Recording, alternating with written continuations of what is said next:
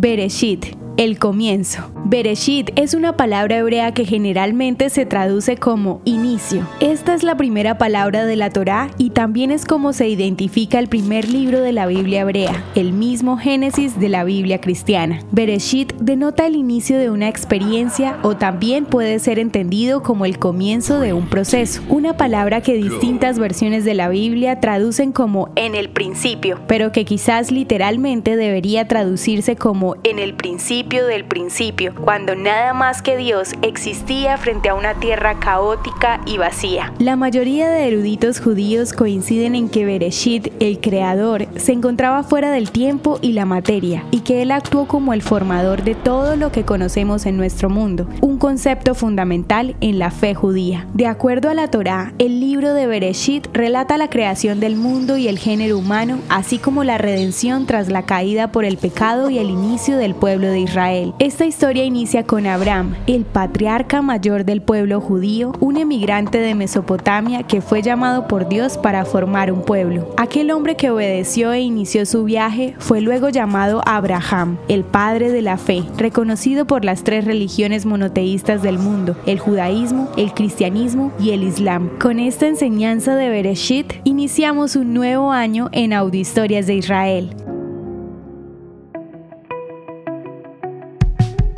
La historia de hoy merece ser compartida. Piensa en un amigo y envíasela. Contamos contigo para que cada día esta comunidad crezca más. Gracias por hacer parte de Audio Historias de Israel.